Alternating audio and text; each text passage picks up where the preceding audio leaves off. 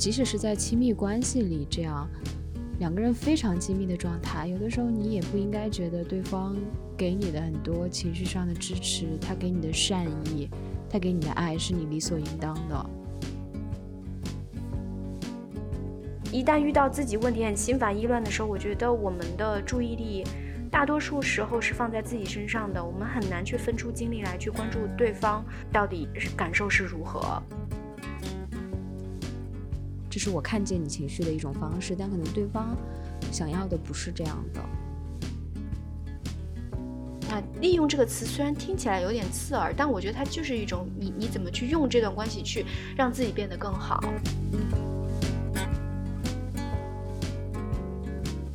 大家好，欢迎收听新一期的《悲观生活指南》，我是美少。大家好，我是维。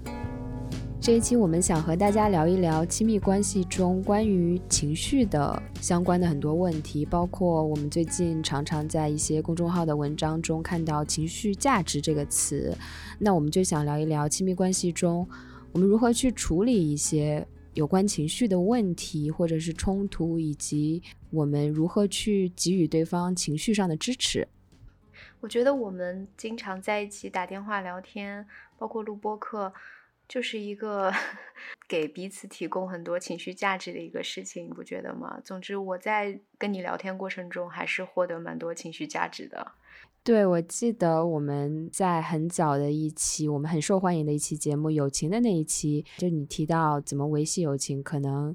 一个重要的点就是 being responsive，就是你要给对方很多的回应。当然，你的回应也必须是让对方有一种积极的情绪感受，对方才会觉得跟你聊天是有获得你说的这种情绪价值的。期节目又是和我们的老朋友周丽一起合作的一期节目，非常感谢周丽对这一期节目的赞助。我们今天又是喝着周丽为我们提供的。他们新推出的非常适合这个季节的一款新品 Cozy 苹果肉桂红葡萄酒来录制这一期节目，非常的非常的舒服，非常的 Cozy，非常的适合这一期节目的主题。我刚刚在呃微波炉里面加热了一下，非常好喝。因为现在国内其实有的地方已经稍微开始冷了，上周我这边有在下雨，然后晚上的时候已经要在家里穿毛衣了。然后现在我就洗了个热水澡，半躺在被窝里面，然后点了周丽的礼盒里面的香薰。我这款红葡萄酒也是现在热热的，冒着热气，然后跟你打着电话，我觉得特别符合寝室夜谈的氛围。对我们上次跟周丽合作还是夏天嘛，然后当时的口味是比较适合冰镇的。我自己是很喜欢在冬天喝热红酒，对，但是就是我一般只有朋友来的时候才会喝，因为你一做要做一大瓶嘛，然后那些香料也都很多，你主要煮一大锅，我自己一个人是喝不完的。然后周里这一次新推出的这个，跟他们以前一样，是这种三百毫升的小包装，非常适合自己一个人在家或者喝不了那么多的这样的朋友之间相聚来喝，而且。和以前一样，都是只有七度，非常适合达到这种微醺的状态，也非常适合女生来喝。就是周丽这款，它是一小瓶一听可乐的量，然后刚好倒满一个马克杯，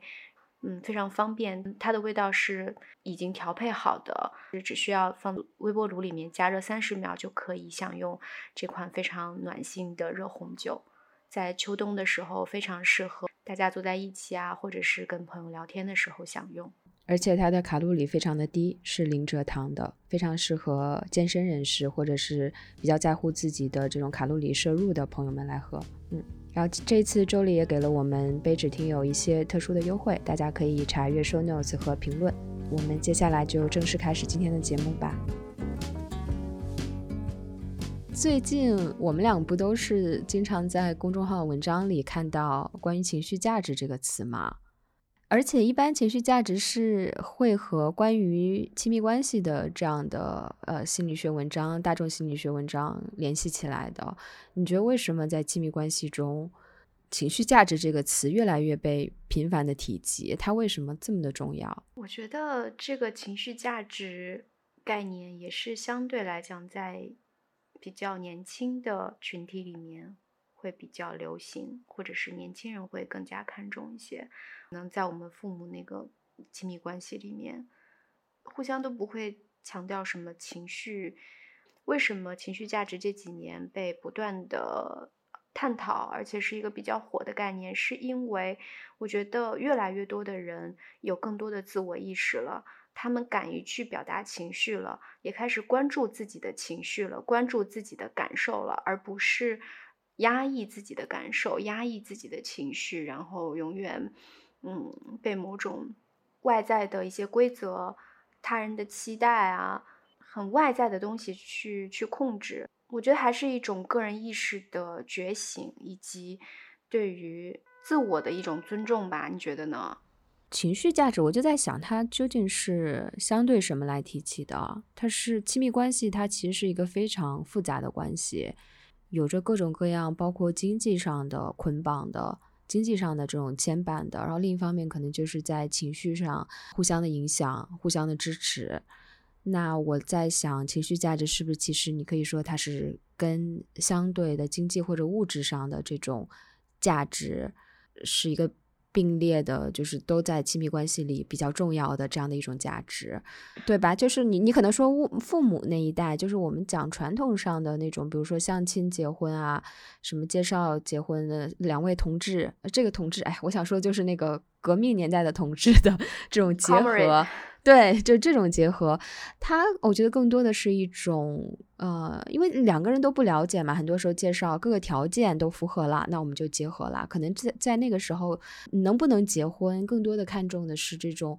物质上的条件上的匹配。那至于情绪上的价值，确实可能在那个年代是很少被提及的。那我们像现在这个年代啊，自由恋爱，可能确实情绪价值是更重要的。当然，我们也可以聊一下。这种物质上的跟情绪上的价值，它之间一定是有相互作用跟相互影响的。我们之所以也很看重物质方面的这种匹配程度，它一定是有它的道理在的。甚至物质方面的匹配程度可能会影响到对方能不能提供给你一些情绪价值，你能不能给对方一些情绪价值，它一定是有相互作用的。然后另一方面，我觉得之所以亲密关系会跟这个话题会跟情绪这个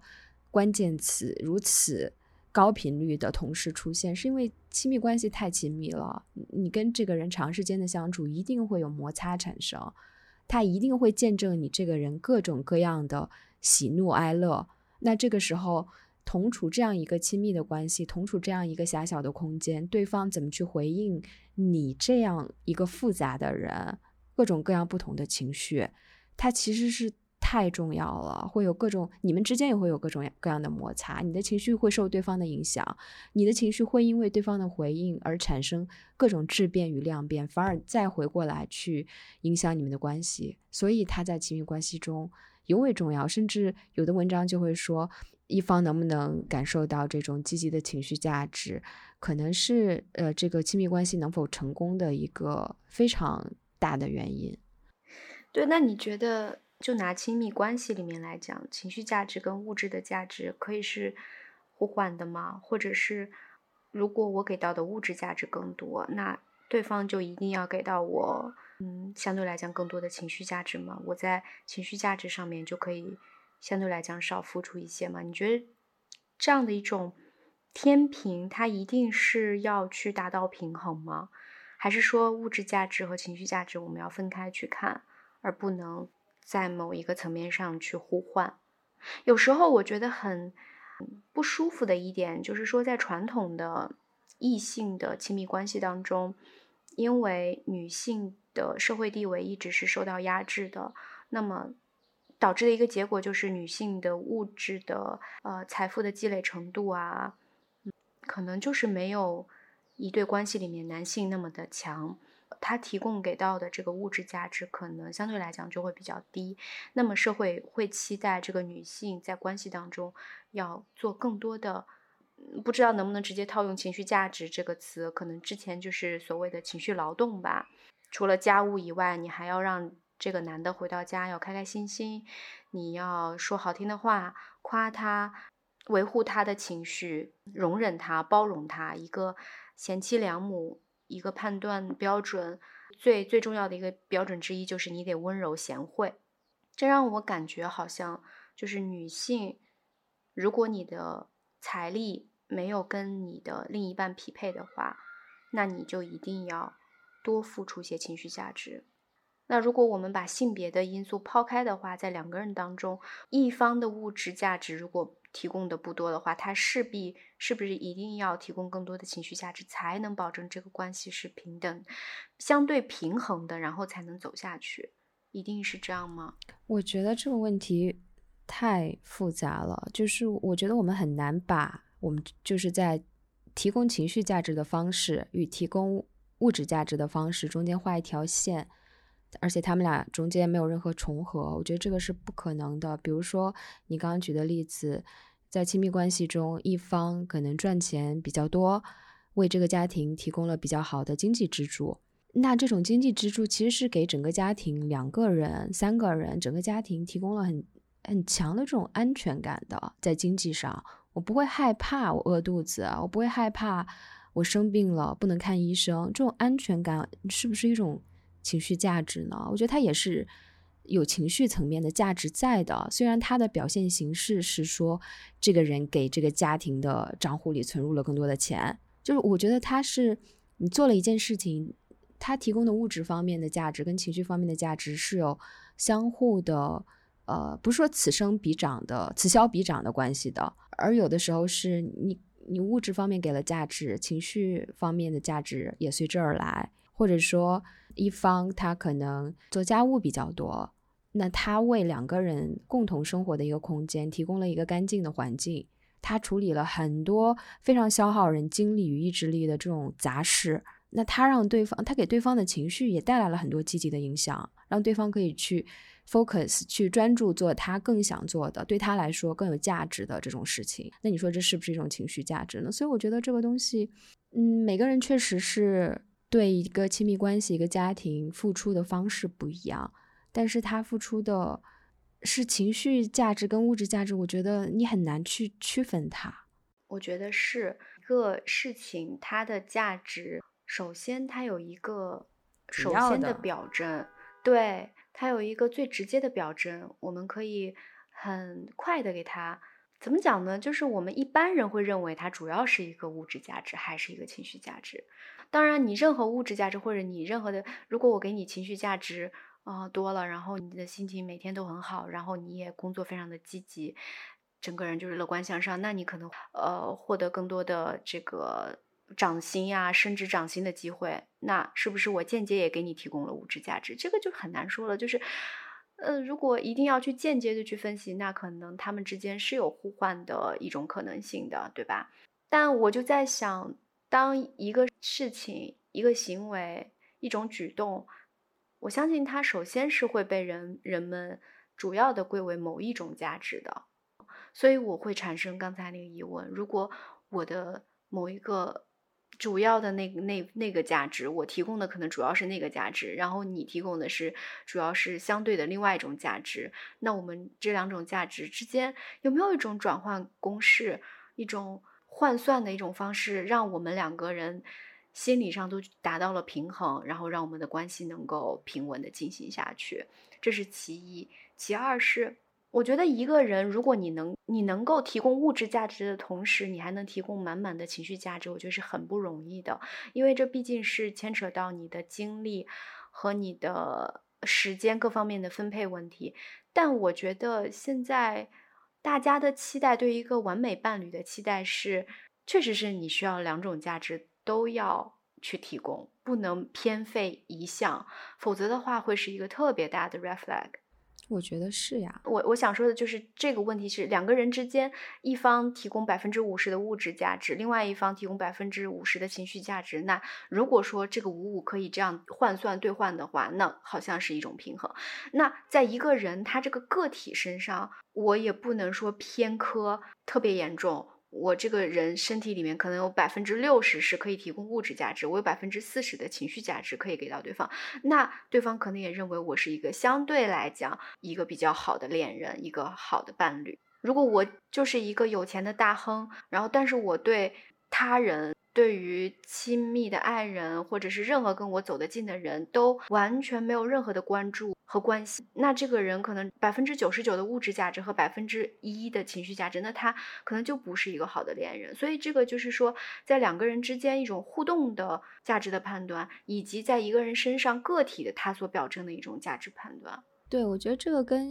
你个人的价值体系，你想要什么可能有关系。那有的人可能。我我不知道会不会有这样的人，他对这种情绪方面的支持，情所谓的情绪价值，他是不是需求就是可能相对就较低？他就是想要一些很安全的物质上的东西，那满足了，就是跟每个人怎么看待关系，关系是什么，我想要从关系里获得什么也是相关的。那当然最完美的这样的情形就是你说的百分之百分之，甚至全是百分之百，对方给我百分之百的。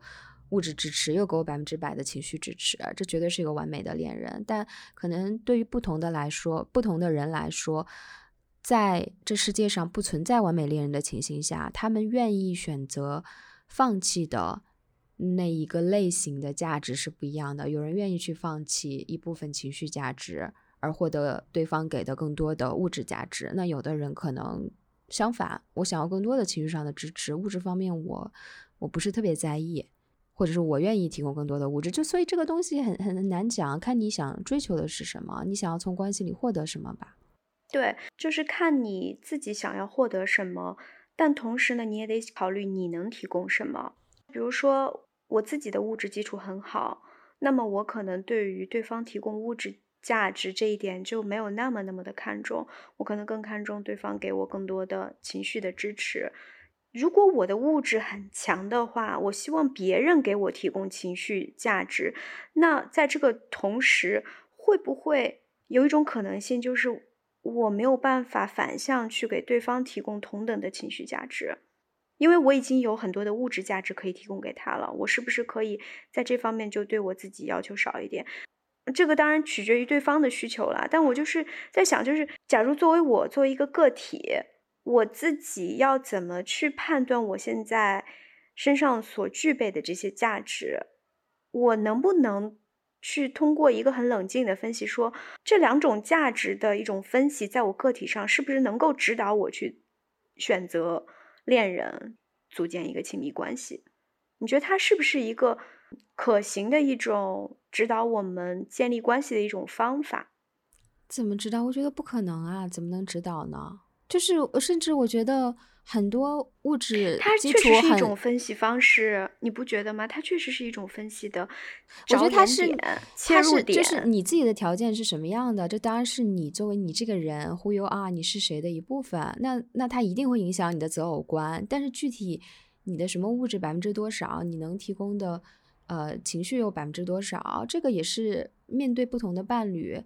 因人而异的，那可能你特别喜欢对方，你就是你，你即使给他百分之百的物质支持，你也愿意给他百分之百的情绪支持。你遇到另一个人，你可能没有那么喜欢他，或者匹配程度没那么高，那你物质也不愿意多给他，你情绪也不愿意多给他。这个当然最完美的，你找到的恋人也是两方面你都愿意去倾情付出的。而且我觉得现实生活中有一个例子，就是如果你物质情况很好、基础很好的人，人家不愿意找物质。基础不好的人呀，就是你越物质越好，有的时候你愿意找一个跟你能匹配的人，或者是你这个人情绪能给情绪价值越高，你是一个非常富有同理心。你情商非常高，你非常会安慰别人，你能给伴侣很高的给予程度。有的时候你也是想要找一个能跟你在这方面匹配的人，他能懂你的这方面，他也能反过来给你相同安慰的这样的人。我觉得不一定是说我是一个能给别人很高情绪价值的人，所以我就愿意就是找一个给我情绪价值很低的人，这个真的就不一定啊。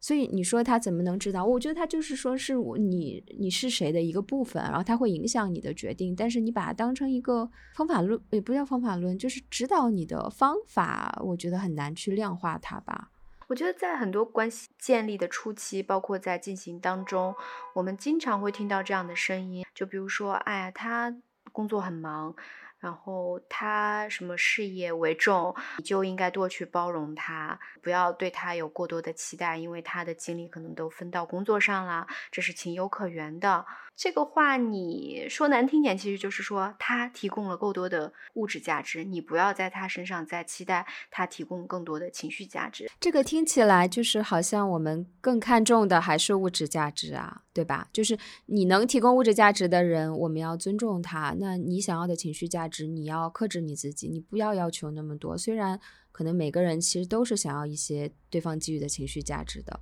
以及反过来，那也就是说，哎，虽然他可能赚的没你多，但是他一直特别关心你，特别爱你，对你那么那么的好，照顾你的情绪，面面俱到。嗯，能找到这样的人真的很不容易。其实没有完美的人，你就需要去调整自己的期待。反正我是经常听到这类的声音，他会告诉你，作为一个意见的提供，他会告诉你说。他没有办法提供另外一种价值，是因为他在其中一个价值上他付出了特别多的精力和时间，所以没有没有办法去要求他两种价值都让你满意，所以你只能去从自己的角度去想说，我自己能够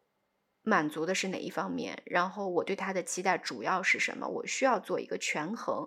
以及妥协。刚你提到的匹配度和喜欢的程度、爱的程度，当然是一个很重要的起点性。但问题是，当关系进行到某一个阶段，它是需要去磨合的时候，可能那个感觉的部分已经被，就是大家还是会从很实际的层面去分析这个平衡的问题了，就不是说我爱你，那我。就一直会愿意为你付出百分之百的物质价值和百分之百的情绪价值，一开始可能是这样，可是到了一定程度，可能还是会想说啊，我付出了多少的物质价值，那我现在可能就没有办法付出多少的情绪价值了，就是它会有一个动态的变化。像你刚刚说的这种情形，好像更多的是在为这种没办法成为一个完美恋人，达到一个非常平衡的状态。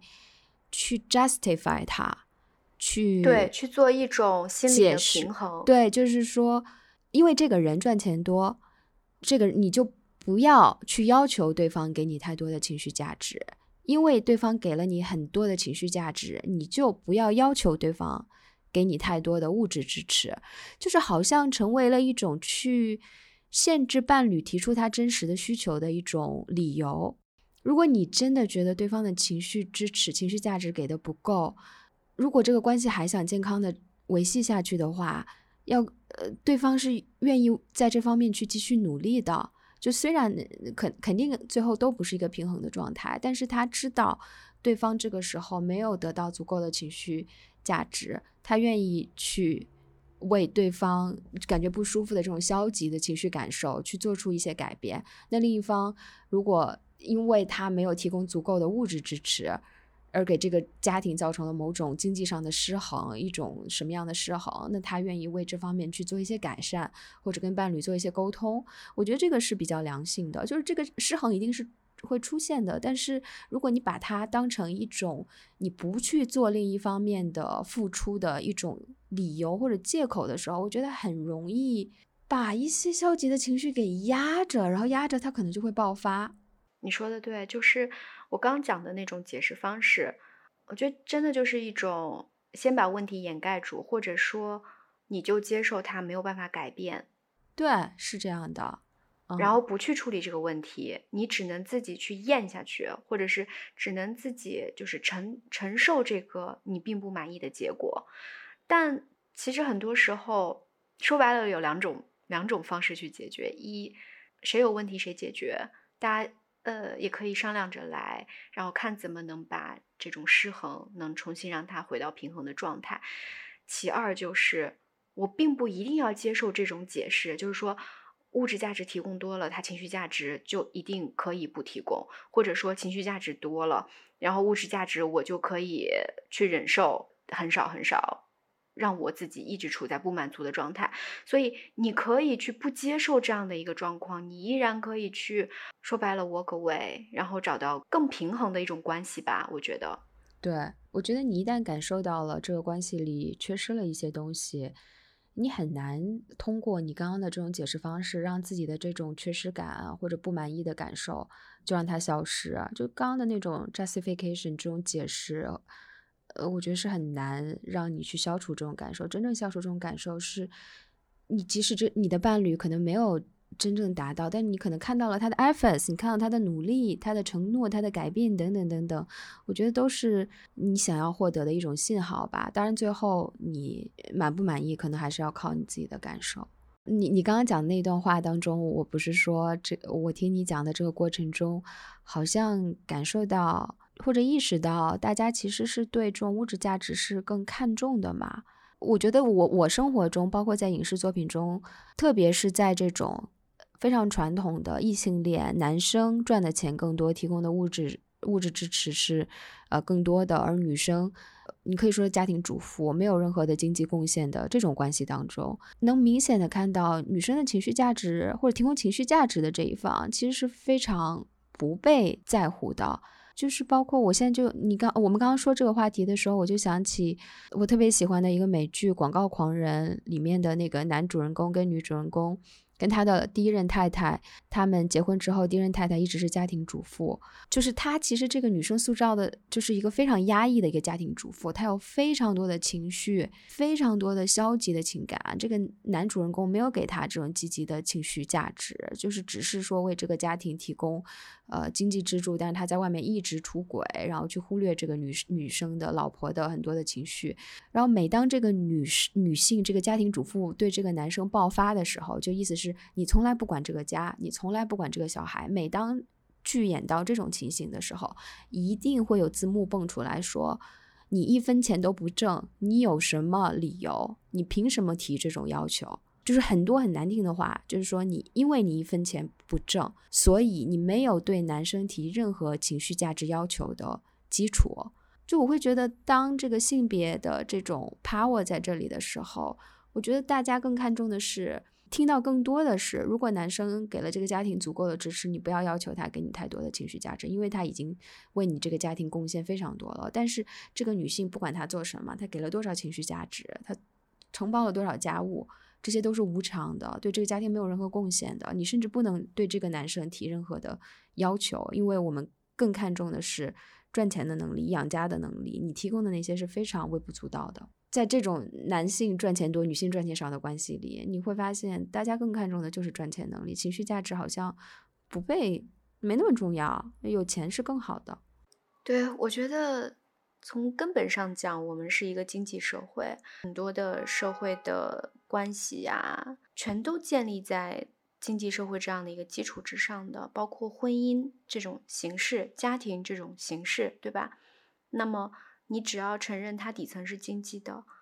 我觉得它归根结底，物质价值至少在现阶段，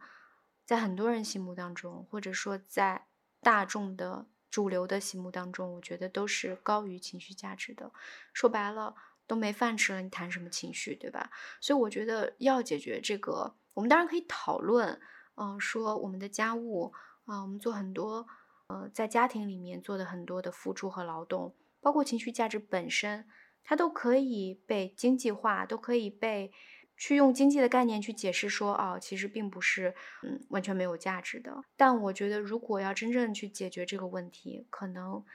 婚姻家庭就是要被打破的，就是女性就是要从这个家庭和婚姻当中去解放出来。如果今天这个女性她没有只做家庭主妇，我觉得可能情况会不一样。就是很多人认为，就说他也有贡献，就是大家对于贡献价值这个理解本身就是基于经济的。那你今天说我提供了，我让你心情好了，你给我付钱，很多人是不接受的。哎，但现现代社会，你不觉得已经有很多的职业跟服务，就是为了让你感受更好，然后人家拿钱吗？甚至家务等等，但不是在家庭里面以一种婚姻的形式，这种绑定的形式。结了婚，那你妻子做家务，你就应该的。但我如果请一个打扫卫生的外面的就清洁工啊。那他过来给我做这个，就好像成为了一种用工的协议，我就承认他是有这种经济价值的。对我们，我们家庭婚姻的建立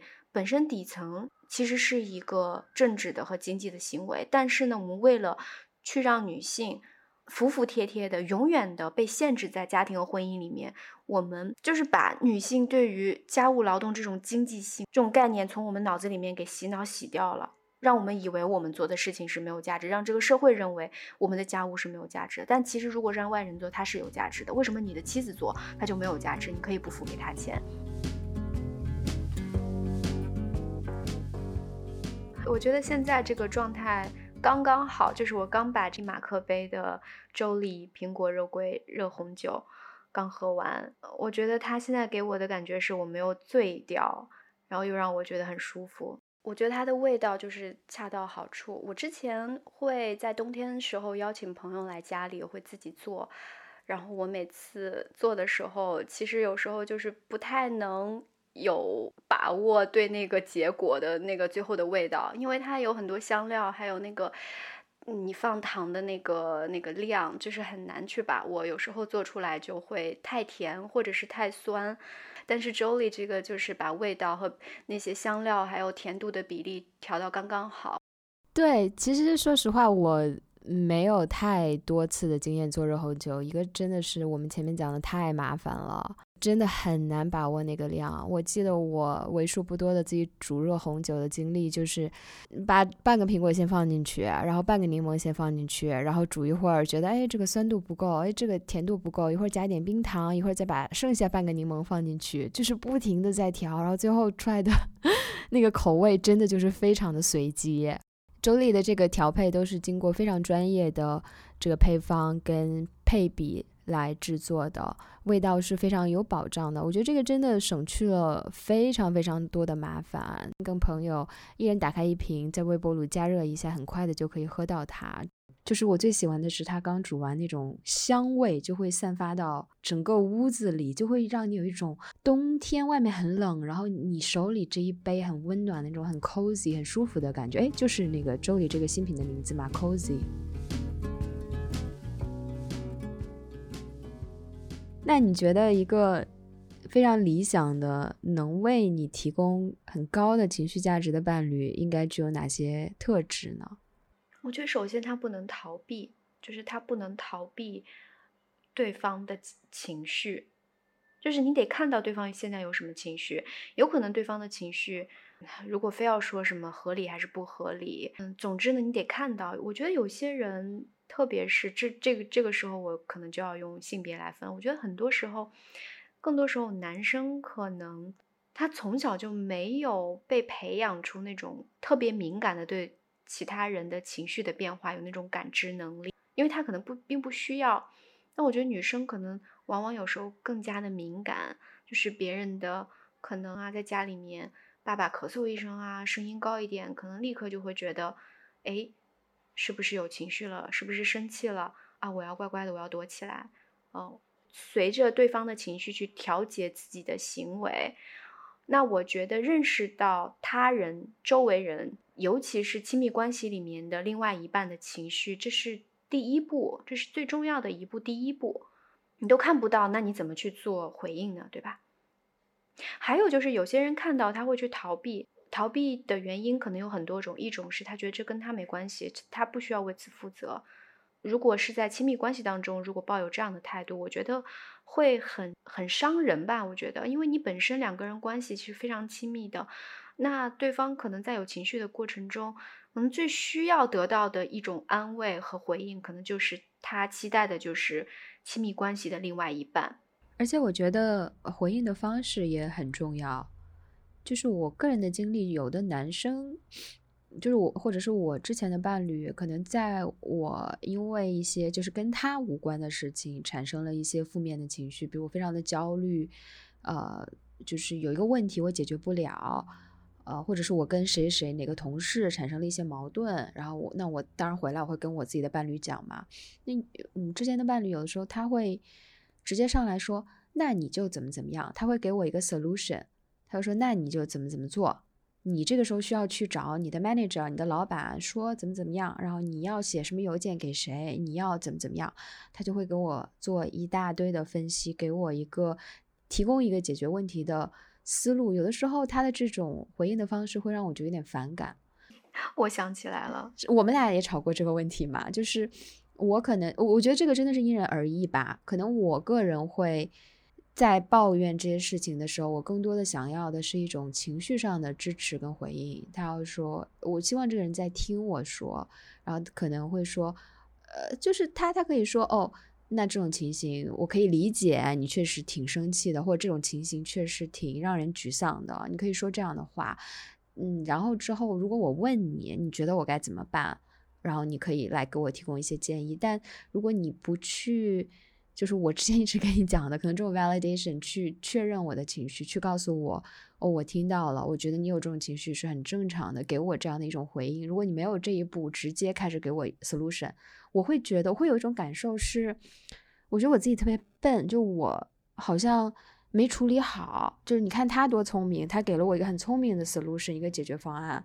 那你之所以有这样的负面情绪，你之所以跟你的同事产生了矛盾，是因为我会我会让有一种感觉是我不够好，我太笨了，我不会处理人际关系，或者是我怎么怎么样了，总之就是我的错导致我今天产生了负面情绪，我会感受更糟糕，所以我确实会。期待伴侣给我某种非常特殊的一种情绪回应的方式，但我猜可能每个人不太一样。有的人可能会觉得这种直接提供给 solution 的方式是 OK 的。你刚刚讲的就是说，你需要让对方给你情绪上的 validation，就是说你现在有这样的情绪是很正常的，是很合理的。我看到你很伤心，而不是说一上来就是说你应该这么做，这么做。就是让你觉得你被看见，你被有被关注到。对，那你不觉得有的人就是他去表达我在关注你、关心你，我知道你很伤心，他的第一反应是我想帮你解决这个问题。既然你跟你的同事产生了矛盾，那我来帮助你把这个问题给解决了。就是很多人会有这样的一个思维，就他觉得这是我在关心你，在 validate 你，在帮助你。这是我看见你情绪的一种方式，但可能对方想要的不是这样的。你你这个让我想起我最近可能经常会看一些呃星座的塔罗牌的分析。天呐，你要不要分享一下你 最近看塔罗牌的经验？我跟你讲，就是包括小红书上也有很多这种呃星座呀塔罗牌的分析。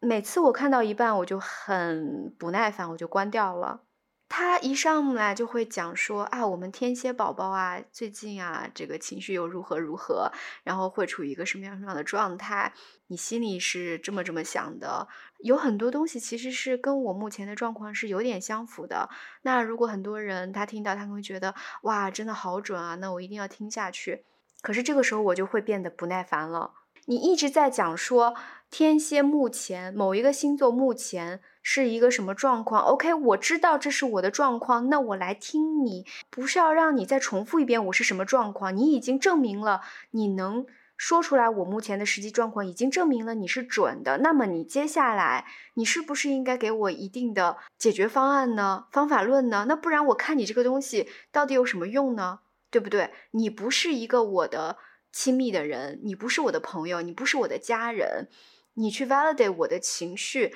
只能证明你的这个塔罗牌有一定的准确性的，可是那你那你的存在的价值在哪呢？你不应该是说给我们后面的该怎么去做有一个相对来讲的一个指导吗？虽然它可能是很玄的，但可能大家有时候寻求这种很玄的东西是希望有一点指导的，但他们就通常都没有，他们通常都没有。我理解他的点不是在于预测吗？因为比如你七月的运势，他六月就会告诉你，所以你就有有心里有个底哦。这个月我会很 down，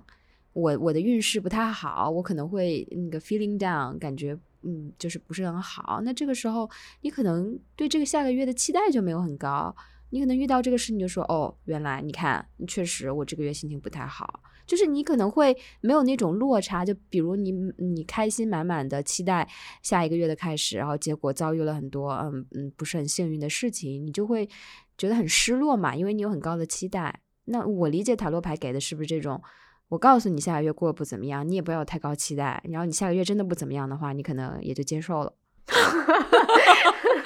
可能吧，我不知道，但是他有。所以我觉得你可能是你可能看晚了。近两周。对，看太晚了。对，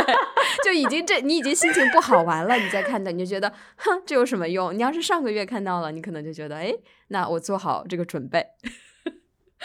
那可能我觉得是因为这就是一个陌生人嘛，这就是一个网上的一个一个博主，我也知道他的性质更多是用来获取流量的，我没有觉得他是我一个很重要的人，就是他看不看得到我的情绪和我实际的一个问题，可能我不在乎，我只想从他那里得到一点点的方法论上面的一些指导，但是可能从你的角度来讲，你把某种情绪带回到你关系当中，一个很很很亲密的一个环境当中，可能你更需要。从你亲密的人身上得到的是另外一种价值了，可能并不是一种方法论了。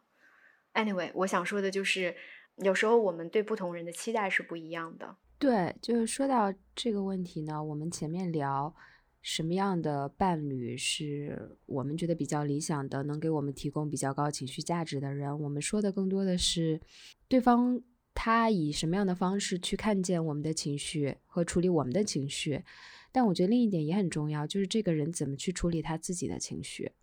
就如果这个人他有非常成熟的，呃，嗯，能力去对他自己的情绪负责，我觉得这也是一个可以提供高情绪价值的一个特点。就如果这个人他情绪不好了，他到关系里来把这个气撒到你身上，啊，看你做什么都不顺眼，然后去。把这种负面的情绪极大的就散播到，而不是一种很嗯期待对方给你一种合理的一种，呃一一种合理的期待，期待对方去给你一种回应的这种方式，去把这种负面情绪在亲密关系里对对方撒气的话，我觉得这个嗯也不是一个能提供很高情绪价值的人，因为他没法去。就说到底吧，我们前面讲了，我们期待对方给我们很多的回应，当然亲密关系我们会有这种很高的期待，但另一方面。情绪无论如何都是要你自己去处理的，就是主要的这个负责人是你，而不是对方。对，我觉得可能如果一个人喜欢在关系当中去把自己其他的情绪带进来，然后去拿另一方去出气，可能也是他自己不知道怎么在关系里面表达情绪的一个表现。无论如何，这个情绪产生是不是因为关系，还是因为关系之外的其他原因，我相信。他既然能在关系里面去撒气，他还是对这个关系本身有一种期待，就是说我在这个关系里面想为我自己获得什么东西，因为我本身已经在其他方面受到伤害了。那么我既然能拿这个关系来撒气，那肯定是我觉得这个关系可以给我提供某种某种支持。但是呢，他的方法是说拿这个关系撒气，而不是说我在这个关系当中，我把我在其他地方。遭受到的情绪的折磨，我告诉另外一半，然后让另外一半给到我一些健康的回应，然后我们两个一起去看我目前遇到这个问题。所以我觉得，一是他对这个关系的期待，以及他怎么表达、怎么利用。那利用这个词虽然听起来有点刺耳，但我觉得它就是一种你你怎么去用这段关系去让自己变得更好。对，其实就是这个问题，我觉得它很妙，就是在于，因为我们刚刚一直在说，我我们举的很多例子，我们做的很多表述，都是以我为出发点，我期待对方给我什么样的情绪。但当我刚刚讲到这一点的时候，我把这个视角换到对方那边，呃，是去讲说对方他自己怎么去处理情绪。我反而又会觉得，哦，那你对方也应该有能力去好好的处理你的负面情绪，不要塞到我身上。但是当我作为主角的时候，我又希望我的负面情绪对我对对方有个很高的期待，我希望对方去很好的处理我的负面情绪。但是，就是你你知道我的意思吗？就是好像我知道，啊，我们希望对方能处理好负面情绪，不要施加到我身上，对吧？但同时，当我有负面情绪的时候，我又期待。你作为我的男朋友，你应该给我足够的安慰，我想要的安慰。如果你安慰不好我，我就生气。所以我就觉得很多人不愿意进入关系，也也是因为这个原因，就是很麻烦，你需要去承担另外一个人的很多的问题了。这个问题可能不仅仅包括情绪的波动啊，他人生当中的也很实际的问题，他工作失业啦，他家里人去世啦。然后他健康出现问题了，你一旦跟这个人产生了亲密关系，产生了某种绑定，那你确实是会有怎么讲呢？有一种情感上的义务去支持他，去为他考虑，去关心他的问题，甚至帮他解决问题。那很多人可能就会觉得很麻烦。小的情绪还好啦，我可以可可能就是说提供很多的情绪在一段关系里面，但很很多时候这种情绪的问题过于频繁，或者说过于难处理，可能很多人就会从关系里面退出。这也就是说，很多人宁愿单身，他会觉得不谈恋爱啥事儿没有，对吧？那你一个人的问题肯定是少的嘛，然后你两个人问题叠加起来，虽然我觉得可能有另外一个人的支持，呃，相对来讲可能你没有那么孤单。但我觉得两个人问题总会是更多的。你不仅仅要处理自己的问题，你另外一个人肯定也会有自己的问题的。嗯，我们自己一个人的时候，我不会对别人有期待，我们就是自己处理自己的情绪。然后我们在关系里的话，没有期待就没有伤害，没有期待就不会伤心，就会觉得那没这就是我自己的问题啊，对吧？那你如果觉得。那你的爱人需要为你感到伤心，然后他竟然跟没事人一样，你会觉得我没有被爱，他不爱我，那我更伤心了。对的，啊，这就是一个双刃剑关系，就是你在关系里面肯定是获得了特别多的幸福快乐，一个人喜欢另外一个人，对吧？对你进行承认，然后关爱你，特别快乐。但同时呢？我觉得人也都是自私的，人也都是需要去交换，达到一种平衡的。另外一个人一味的付出，或者说其中一个对另外一个人有着过多的期待，我觉得往往都是会让自己失望。嗯，对。但我刚刚其实就是在看做节目之前在做的一些呃 research 一些搜索嘛，就搜到了 KY 的一篇文章，关于亲密关系中一个伴侣。能否为对方提供情绪价值的文章，他其实就提到了，呃，其中一个能提供高情绪价值的这样的一个伴侣的一个表现形式，就是当他给对方造成了负面影响，他也会愿意去道歉来弥补对方。就比如说，你真的今天心情不好，你到了家里。你给你的伴侣讲，然后你伴侣可能回应的不是特别好，那你就跟他生气了。那这个时候呢，这个人就会跟这个伴侣道歉，说对不起，今天是因为我工作不太顺利，被老板骂了，所以我忍不住对你发了脾气。我以后会更好的去调节我的情绪，就是会给对方一个道歉。你觉得你会吗？就因为我我现在在看这个的时候，我就在想我自己如果。是这种情形的话，我的伴侣没有给我我想要的这种情绪支持，我会觉得我特别有理，我不会，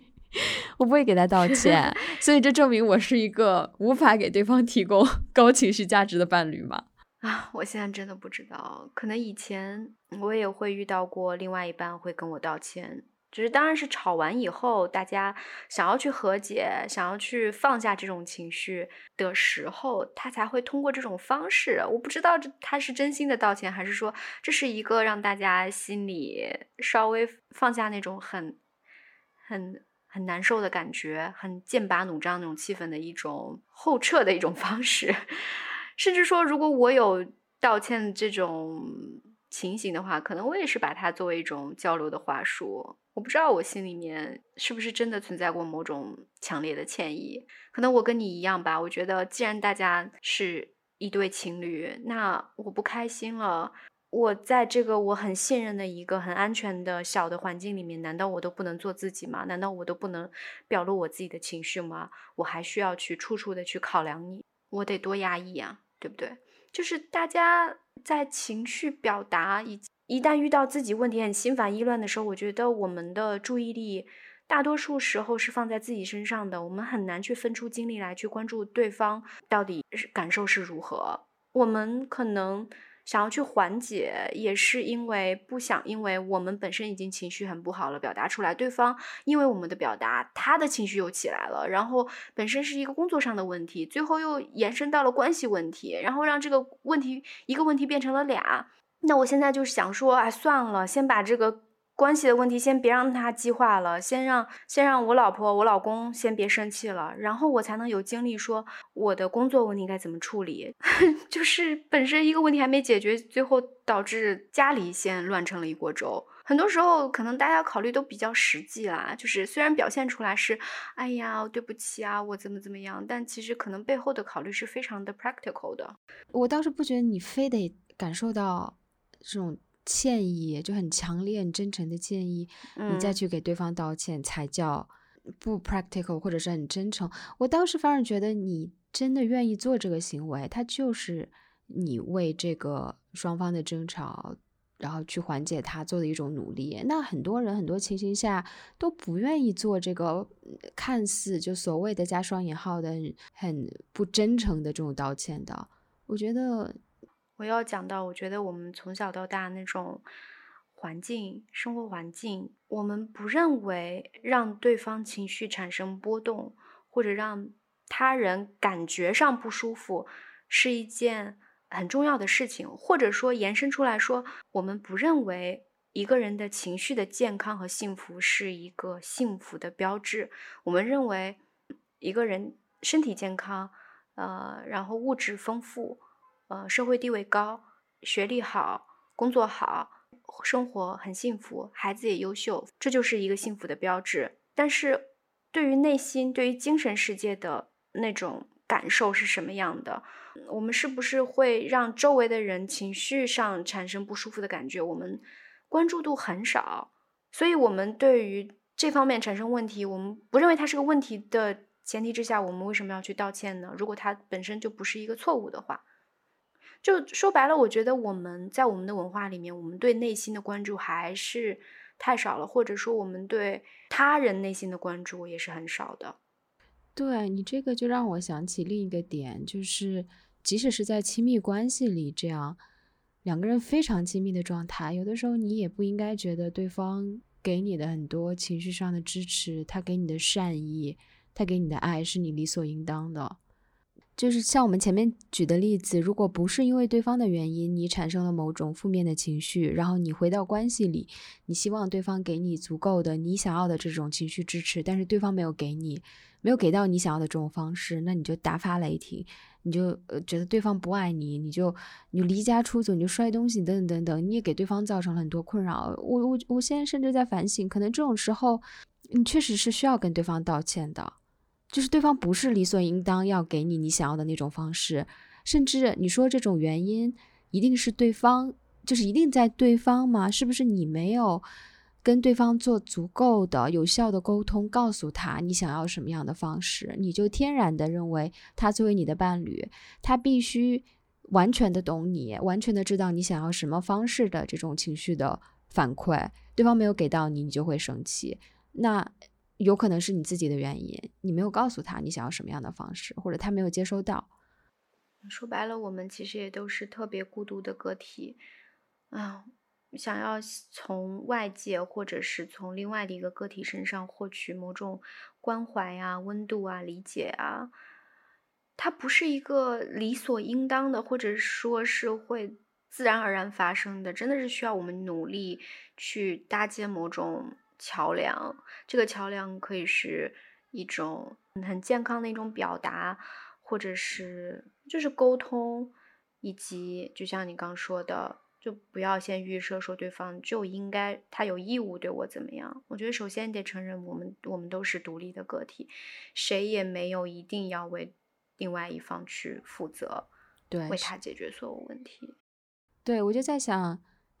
甚至是我们可能要在对方真的给到了我们情绪支持、我们想要的这种支持的时候，我们需要去感谢对方，就是你要让他知道你是 appreciate 他的这种。嗯，情绪的支持的，他给你的回应，他为你做的这些，你是要感激他的，然后也让他知道，他今天这一次事件里面，他给你的这种支持是你想要的。其实有的时候也是在于一种回馈，如果你没有给到对方足够的回馈，对方真的不知道什么样的相处模式是你需要的，是给了你一种积极的情绪体验的。哎，我的酒也喝的差不多了，我现在觉得我已经慢慢要从微醺的状态中要恢复了，那就再来一瓶。不行不行，我的 我的酒量不行，真的不胜酒力。粥里的这个量就是一一瓶的量刚刚好，不能再正好是你的量。主要它它它它很好喝，所以我特别怕我喝多。嗯，太好喝了 就要注意不要贪杯。我们今天聊的这个话题就是比较随意，但但确实是我相信是现在以及曾经困扰我们两个的一个问题吧。对，是一个可能持续。对，持续的持续困扰我们的一个问题，我觉得是吧？就是因为亲密关系中的情绪，甚至各种关系中的情绪，包括我们两个之间也经常会有各种样的情绪，你怎么去处理它？就我们做播客，肯定我们牵涉的这种各种各样的利益就越来越复杂了，对吧？哪有那么复杂？被你说的啊，这当然没有亲密关系那么 复杂了。不要想多，没有那么复杂。哦，对，就是我们。对，我是我是想说，就是这个情绪的问题就是很难处理嘛，它永远是一个持续性的话题。包括你记得我们两个的，我天啊，都是去年了，就是圣诞节的那一阵，去年跨年的时候，我总觉得这个事情刚刚发生，你不觉得吗？时间过得好快。那你就是，那你就是还没有 get over it。对，还在 这个吵架的笼阴影笼罩 之下。你还在生我气吗？那是不是你生我气吗？本来应该我生。我生你气，那那肯定会影响我吧，对吧？那我肯定也觉得就是被这个事情影响。就 anyway，就那期，但但其实这个事情对我来讲也是一个深远的影响。就包括我最近状态可能也没咋特别的对 博客上，所以你意识到我那时候的状态的合理性，对不对？没有合理性 也没有合理性，我自己觉得我这么做很不合理，但就是说，哦，原来我也会犯这样的错误啦。我知道它是一个错误，但我没觉得它可以去你还是我现在就还是在犯。所以你觉得我当时犯的就是错误，这个定性是没有变的，只是你意识到犯错是有可能会发生在任何人身上的。你这，总之。OK，Anyway，我想说的就是，我们上次吵完架之后，我们不是录了那期周年庆的节目嘛？然后我记得当时你还问说，那就每一次吵架，每一次处理这种负面的情绪，关系里的这种双方之间的争吵，你就会对这个关系产生了多多少少的一些影响。那你要怎么不让双方继续的受这一次争吵所影响？因为争吵，它可能像像你上次说的，看似已经解决了，已经和解了，但是似乎还是有一些情绪在那里的。你会感受到对方伤害了你，你会有很多的顾虑，很难再回到吵架之前的状态了。那你要究竟怎么去修复它？它可能永远没办法回到从前了。然后我记得当时我们也提到说，可能这个关系里，你就是要让。你这种积极的情绪是大于消极的情绪的，就争争吵一定会产生的，但是你要不断的去创造积极情绪。那其实今天聊完，我有想到的一个点就是，消极的这种争吵，对这种争吵产生之后，你怎么能把它挽回一点？其实可能真的你要去对对方做某种道歉，就在这次争吵当中，你怎么伤害到了对方？你要去做道歉，它其实又是一种给对方积极情绪的一种积累，因为其实情绪价值就是一个人在一个关系里，他感受到的积极情绪减去他感受到的消极情绪。那你其实，在消极的事件产生之后，对他去做某种复盘，去真诚的对对方道歉，真不真诚我们先不讲，就是去对对方 道歉，去承认你伤害了对方，其实他。是把你积极把对方的这种积极的情绪体验再往上拉了一点的，其实会让这段关系继续的往下走下去，对吗？同意。好的。啥？怎么那么敷衍呀？好吧，那我们这期就聊到这里吧。感谢周丽对这一期节目的赞助哦。我们非常欣赏周丽的一点就是，她让喝葡萄酒的这件事情变得非常的轻松和随意。啊，就像我们今天录制这一期节目一样，有周丽的陪伴，我觉得就像上一期我们喝着周丽酒录节目一样，我们感觉好像更放松，然后我们彼此也会比较打开自己。我们非常推荐周丽的这次推出的 Cozy 苹果肉桂口味的红酒，非常适合马上要到来的这种节日季，圣诞节。甚至是一年四季，当你想喝热红酒的时候，都可以以非常便捷的方式喝到非常高品质的热红酒。那，随着这种果香的这种扩散跟弥漫，给你一种随时随地的一种节日感或者仪式感。那周里这次也给杯纸的听众提供了特殊的优惠，大家可以在我们的 show notes 和评论区找到周礼的购买方式，以及杯纸听友的专属好礼，并且在本期节目的评论区分享你关于情绪价值最深的感悟和经历。我们还会选出三位听友送出价值一百二十九元的周礼风味葡萄酒两瓶装，希望感兴趣的各位可以积极的参与。好，感谢大家，那这期节目就到这里喽，谢谢大家收听，拜拜，拜。